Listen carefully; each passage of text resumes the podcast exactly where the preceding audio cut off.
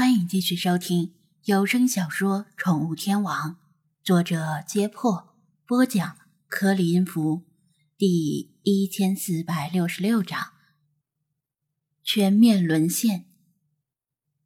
如果只是两个中老年妇女拉家常，张子安懒得去听，得是多闲的无聊才会听那些东家长西家短的闲话。但是。后面进来这位中老年妇女提到了 CDC，这就令他留上了神。CDC 谁拿啊？粤语讲得很溜的老太太一脸茫然。她可能是那种大半辈子生活在国内，子女在美国扎根定居之后，把她接过来，一家人团聚的移民类型。像年纪这么大的老年移民。基本上不可能改变他大半辈子的生活方式，也不太可能去学习一门新的语言。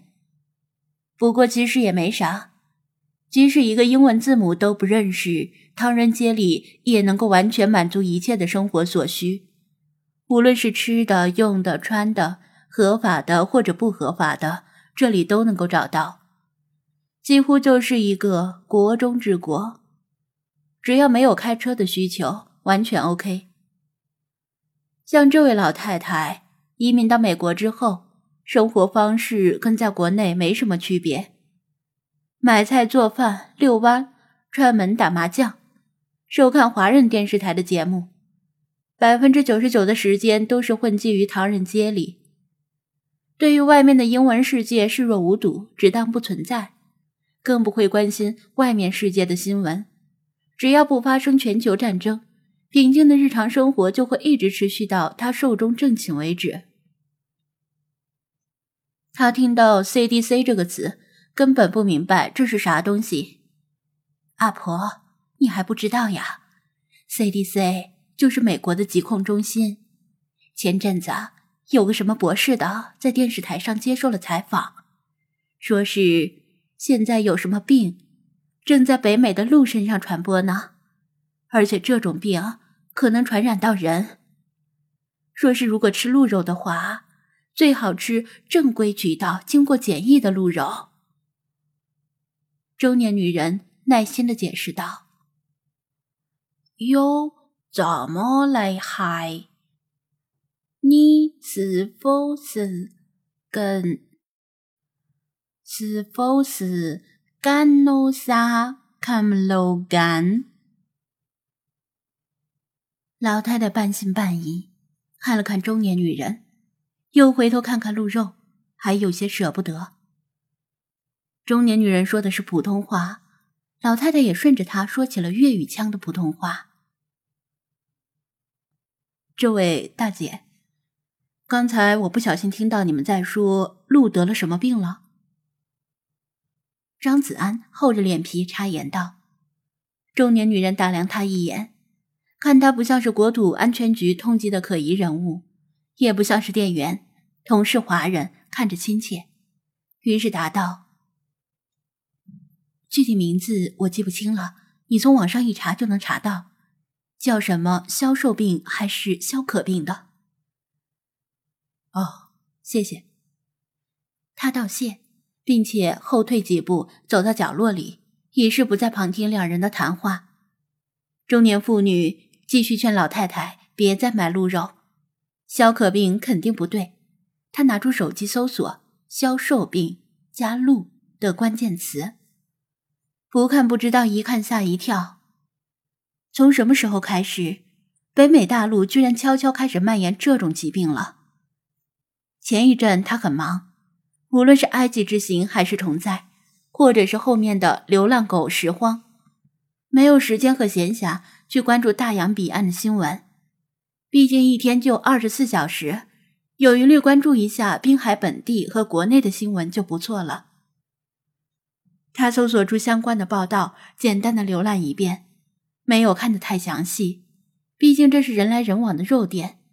但看过之后，他心里立刻豁然开朗，很多萦绕心底的谜团终于露出谜底的一角。所谓的鹿消瘦病，简称 CD，是一种与疯牛病很类似的疾病，因为目前主要在鹿的身上传播，而被有些人称为狂鹿病。因为鹿患病的后期会像得了狂犬病一样，富于攻击性，又因为病鹿的动作和神态如同电影里的僵尸，被大众称为僵尸鹿。狂鹿病的元凶并非普通的病毒或者细菌。而是一种软蛋白，只要接触这种生物体内正常的蛋白，就能够导致正常蛋白变构，转换成软蛋白。最蛋疼的是，这种软蛋白极为顽强，像是打不死的小强一样，一百摄氏度的高温也无法杀灭它，同时还耐辐射、耐紫外线。对常见的消毒剂有极强的抗性，只要被这种软蛋白感染，目前没有任何药物可以逆转病情。截止二零一九年一月，美国本土有二十四个州以及加拿大的两个省已经报告发现了狂鹿病。要知道，美国本土一共只有四十八个州，也就是。美国的半壁江山已经被狂鹿病攻陷了。不仅如此，狂鹿病还蔓延出北美，在挪威和芬兰的驯鹿和驼鹿身上也发现了病例，甚至大量进口鹿茸的韩国也被波及。还好，这三个国家面积有限，不像美国有几百万平方公里的土地可以折腾。部分种类的鹿习惯于长途迁徙，比如加拿大努纳武特地区，成千上万的野生驯鹿会在狼群的跟随下周期性的大迁徙，令狂鹿病的控制变得极为棘手。美国有太多的森林公园适合鹿群生存繁衍，而且森林公园之间往往相隔很近。甚至就是连在一起的鹿群可以神不知鬼不觉地从一个公园迁徙到另一个公园。更令人头疼的是，疯牛病和狂鹿病只是软蛋白的众多杰作之二。此外，还有羊瘙痒病、雪貂传染性脑病以及猫海绵状脑病。这几种动物病被称为传染性海绵状脑病。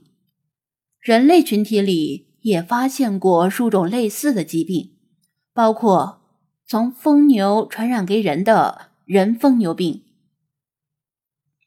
已经有相关研究表明，性质类似的狂鹿病可以感染灵长类动物，比如猴子。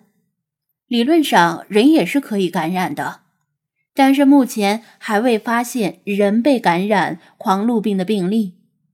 软蛋白的超强生命力。令它可以抗住高温蒸煮等常规的消毒手段。家庭里煮饭炖汤的温度是绝不可能杀灭软蛋白的。当年疯牛病的扩散，就是因为饲料厂商把疯牛的肉、脑、内脏做成饲料喂给正常牛而导致的。饲料加工过程中的消毒手段同样无法杀灭软蛋白。他心中的疑点终于慢慢彼此联系起来。那款乐事狗粮里成分未知的肉粉，怕不是就用的鹿肉做的吧？高价的鹿肉不可能，必须要压低成本，那就很可能是高危的鹿脑、内脏与内含脊髓的骨骼磨成的粉。至于厂商为什么敢这么做？只能猜测，是因为目前科学界尚未发现狗的传染性海绵状脑病，所以厂商认为把鹿肉做成狗粮喂给狗吃没问题。但是没有发现的东西就一定不存在吗？如果羊、牛、猫、雪貂、猴子、人这些风马牛不相及的动物都可能感染。狗和郊狼这些犬科动物就一定能够独善其身吗？